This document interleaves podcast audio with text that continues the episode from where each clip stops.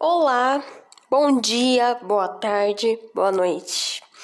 Muito obrigada por estar me ouvindo, por ter o interesse de ouvir o meu podcast.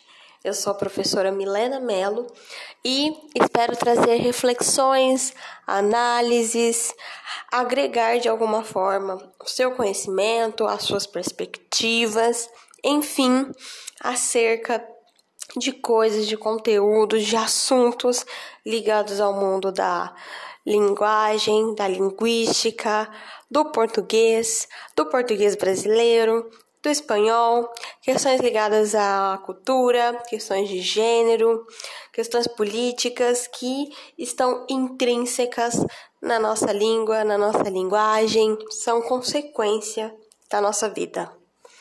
Bom, para esse primeiro podcast dessa nova jornada, eu vou começar falando sobre uma mulher muito importante que marcou seu tempo, que marcou a sua história, que marcou a vida de muitas pessoas e, lógico, que estava à frente do período em que ela vivia, né? à frente do seu tempo.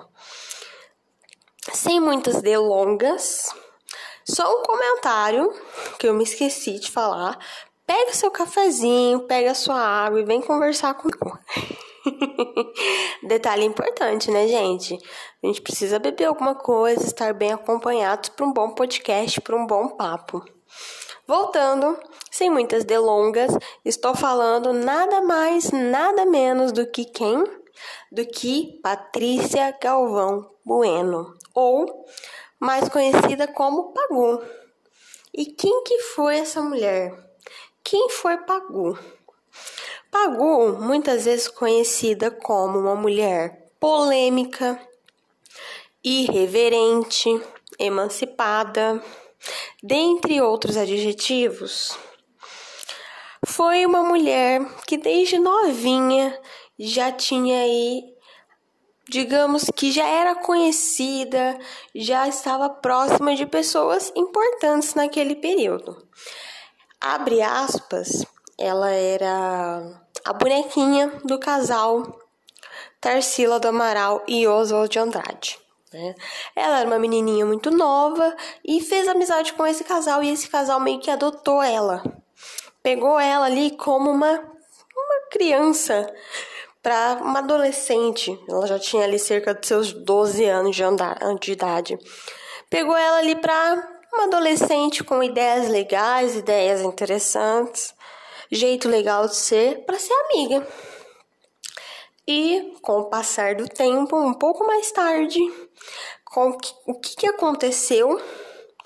Oswald de Andrade e Pagu tem envolvimento amoroso. Lógico, ela bem nova e ele já um homem mais velho, mais maduro, digamos assim. É, os dois têm esse envolvimento, têm um filho juntos em 1930, o qual fica conhecido, o qual recebe o nome, na verdade, de Rudá. E esse novo casal juntos entram na, no Partido Comunista. Né? É, em 1932, após a entrada deles no Partido Comunista, a Pagu passa a viver várias coisas ali que marcam a sua vida. Em 1932, ela se muda para o Rio de Janeiro. No ano seguinte, ela publica o livro Parque Industrial, que é o primeiro romance proletário brasileiro o que isso significa? É o primeiro romance, a primeira história escrita que vai retratar esse cenário de proletariado. Gente, o que é isso? Brasil, início da industrialização, início ali daquele, daquela efervescência que era o Brás e a Grande São Paulo.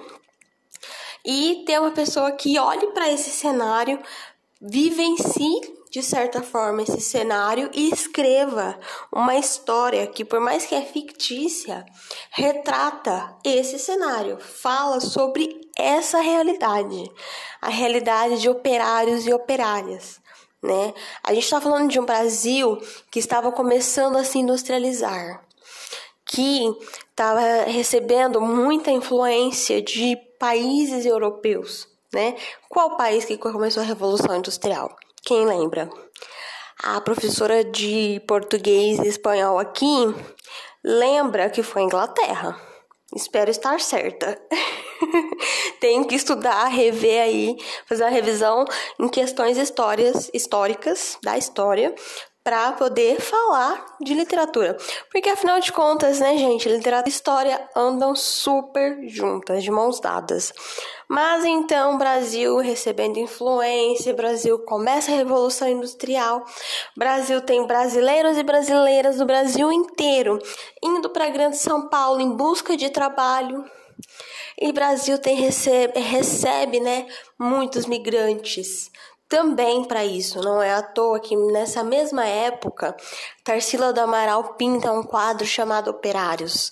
Quem lembra daquele quadro famoso da Tarsila que a gente vê várias caras assim, uma do ladinho da outra e vai formando meio que uma escadinha e atrás a gente só vê aquelas chaminés das fábricas. Não é à toa que o quadro se chama Operários, porque retrata exatamente essa realidade. A realidade de, dessas pessoas que vinham para o Brasil e as que já moravam aqui no Brasil só migravam de região, né? Não que é só isso, mas que migravam de região, vinham do Nordeste, vinham de outras regiões para os polos industriais.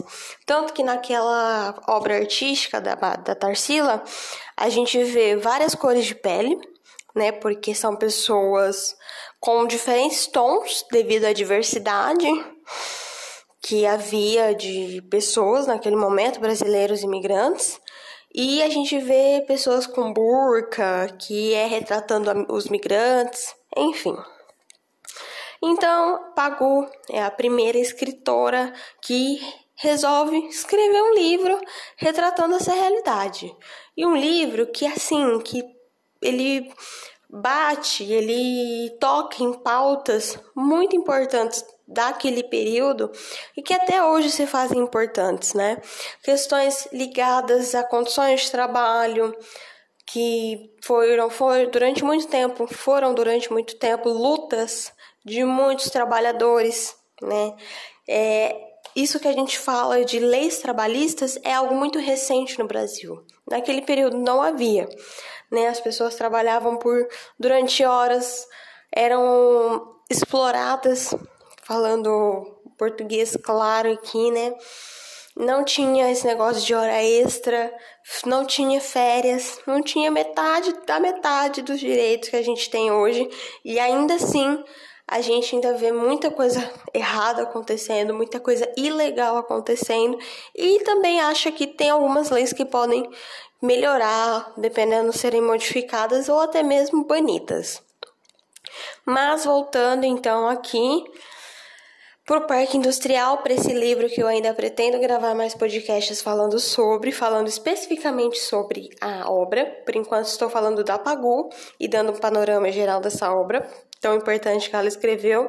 Esse livro também toca em questões importantes relacionadas à vida das pessoas, a questões de hierarquia, é, pelo simples fato de ser morena, de ser morena, perdão, ser branca, de ser negra, por uma questão de, de cor de pele ou por uma questão de ser homem e mulher. Né? Ela pagou, vai trazer para o livro e é uma das pautas que ela defende, defende na vida dela, questões ligadas a gênero e é uma das mulheres que começa no período dela, na época dela, o movimento, engajar no movimento feminista. E vira uma mulher símbolo para o movimento feminista daquela época. Bom, continuando aí nessa trajetória que a Pagu teve, que a Pagu traçou, em 1934 ela viajou o mundo, sendo nessa época quando ela estreou como repórter. Né? Nesses meses, ela morou sozinha em Paris, foi presa como militante comunista estrangeira e aí ela é repatriada de volta ao Brasil e no Brasil ela chega a ser presa em 1935 depois em 1938. Dessa vez, dessa última prisão, ela fica quatro anos presa. né? É, depois, ao sair da cadeia, ela se casa com Geraldo Ferraz, que também era uma pessoa engajada ali na, nas lutas do, do período e também estava nesse cenário cultural e jornalístico. E os dois passam a fazer parte da vanguarda socialista, né? E, vão, e ela vai com força, digamos assim, para esse cenário cultural que estava acontecendo no momento. Ela tem muita ênfase nesse cenário, muito destaque, digamos assim. E aí, em 1945, meados de 1945, a Pagu é, tem um filho com o Geraldo Ferraz. Ela já tinha um filho com o Oswald e aí desse segundo casamento eles têm outro filho, eles têm um filho na verdade, não é outro, né? Eles têm um filho. É, o filho que ela tem com é Geraldo Ferraz, deixa eu ver aqui nas minhas, nas minhas anotações, tá certo? Geraldo Ferraz bateu aquela dúvida, porque o filho dela vai se chamar, o filho que ela tem desse segundo casamento vai se chamar Geraldo Galvão Ferraz, né? O mesmo nome do pai. Esse filho que ela tem vai ser o principal responsável pela autobiografia precoce que ela tem. O que, que é essa autobiografia? Enquanto ela estava esses quatro anos na nossa última prisão dela que eu comentei agora, ela escreve uma carta super extensa pro marido. Né? Acho que ela já estava no envolvimento amoroso com ele. E aí ela escreve uma longa carta ela fala do envolvimento amoroso dela com o Oswald. Ela fala falando de várias questões da vida dela. E essa carta é, que toca, que fala de muitos acontecimentos da vida dela e é extensa, torna-se essa autobiografia. Né? O filho dela foi quem liberou, digamos assim, essa carta para que virasse uma, uma autobiografia, né? Aí tem toda uma edição, tem fotos dela, tem, digamos aí, que alguns complementos para fazer com que essa autobiografia fique bem completinha. Depois, posteriormente, ela tem uma filha que se chama Juliana Neves, que também foi responsável por dar um novo olhar sobre esse mito que havia sido construído até então em torno da Pagu. Por quê? Porque essa filha que ela teve foi autora do livro que se chama Geraldo Ferraz e Patrícia Galvão, a experiência literária do suplemento literário do Diário de São Paulo, porque ambos trabalharam juntos nesse jornal. E acompanhando a vida dos pais, a filha pode escrever esse livro, né? O que, digamos que desconstruiu muito da imagem que a Pagu tinha até então de ser esse, esse, essa mulher forte, essa mulher, digamos que revolucionária, muitas vezes uma mulher rebelde, digamos assim, que não seguia regras, etc. Né? E lógico que isso fazia com que tivesse muitas críticas, é, muita, muito preconceito em cima dessa, dessa mulher que era Pagu. Porque vamos parar para pensar, né? Vamos abrir um parênteses aqui. Se já é difícil atualmente, em 2023, ser uma mulher forte, né? A gente é, vestir essa camisa, brigar por isso, já faz a gente ter muitas inimizades, muitos problemas com pessoas distantes, com pessoas próximas, seja lá com quem for. Vocês imaginam isso lá em meados de 1940, 1900 e alguma coisa. Como que isso não devia ser visto de uma forma negativa? Né? Então esse livro da Juliana Neves, junto dessa autobiografia precoce que foi o filho que ajudou a publicar, são dois livros assim extremamente importantes para a construção dessa imagem que condiz muito mais com a realidade de quem foi apagou, né? Lógico que posteriormente também veio uma biografia é, escrita por outra pessoa, sobre a Pagu, que é do uma uma biografia escrita pelo Augusto de Campos, chamada Pagu Vida e Obra, que também fala muito dessa figura emblemática do feminismo que se organizava na época.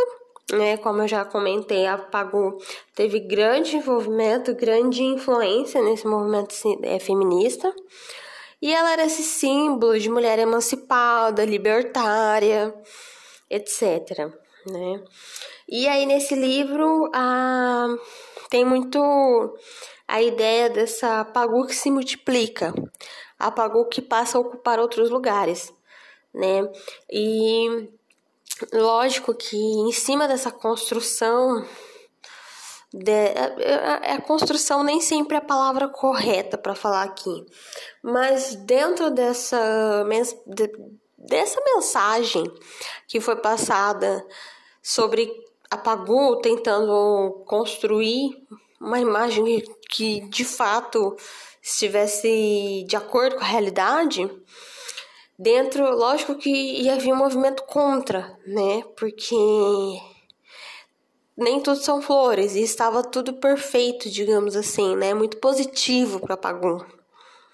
E de menina levada para mulher liberada foi um passo. E para mulher liberada assim de isso sendo visto de uma forma negativa foi um passo, né? A Pagu, ela levou, era criticada a fé, agora me fugiu a palavra total aqui. A Pagu foi muito criticada, digamos assim, de uma forma muito forte durante muito tempo por todos esses posicionamentos polêmicos, digamos assim, para mulheres daquela época, né? Por muitas vezes ela ter coragem de falar coisas que não eram ditas, né? Não ter silenciado muitas questões. Não é à toa que ela se envolveu com o feminismo. E ela não era aquela mulher que seguia as regras, o, o, as convenções daquele tempo. Ela teve filho com o Oswald, pouco tempo depois ela viajou o mundo. E foi quando ela começou a trabalhar como repórter. E com quem que o filho dela ficou? Com o pai. Mas naquela época era um horror o filho ficar com o pai. Porque até hoje a gente ainda vê notícia, ainda vê gente falando que a, que a fulana trabalhou, que a fulana trabalha e o pai cuida da criança. Nossa, como ele é legal. Nossa, como ele é, é poderoso. É, não é poderoso, como ele é sobe um degrau, um nível assim, por estar fazendo a obrigação dele, que é cuidar do filho. Né? E se fosse o contrário, aí é normal, né? Porque o pai deve sair para trabalhar, a mãe não. Então naquela época só da Pagu fazer isso, Pagu já era alvo de muita coisa. Então, né, desde então, as pessoas já falavam e tudo mais que ela tinha essa experiência tumultuada, entre aspas, com a maternidade. Bom, por enquanto, para esse primeiro podcast, eu acho que eu já enchi a sua cabeça de informações. Mas é isso, gente. Pagu é isso e muito mais, né? Imaginem quando eu for falar do primeiro romance proletário que a Pagu escreveu. Bom, é, fico por aqui, agradeço muito a sua atenção e fecho esse podcast dizendo que apagou esse símbolo, esse exemplo de uma mulher que militou até o último dia da vida dela, eu diria, até não poder mais militar. E tudo isso só foi um exercício da transcendência baseada no auto sacrifício. Ela sacrificou a própria vida e eu, não diria que ela sacrificou a vida de outras pessoas, né? Mas assim, ela de certa forma também perdeu momentos com o filho dela. E depois perdeu com os outros também, para poder ir em busca dos ideais que ela tinha naquele momento, dos objetivos e das lutas, das coisas que ela acreditava que ela deveria fazer. Né? Lógico que a gente pode pensar na vida da Pagu, em toda essa trajetória e é, lembrar de outras mulheres que também tiveram trajetórias parecidas nesse sentido de auto-sacrifício, de luta, né, de militância, seja em diferentes escalas, diferentes níveis, etc. Fico por aqui, mais uma vez, muito, muito, muito obrigada pela sua atenção e até o próximo podcast. Beijo!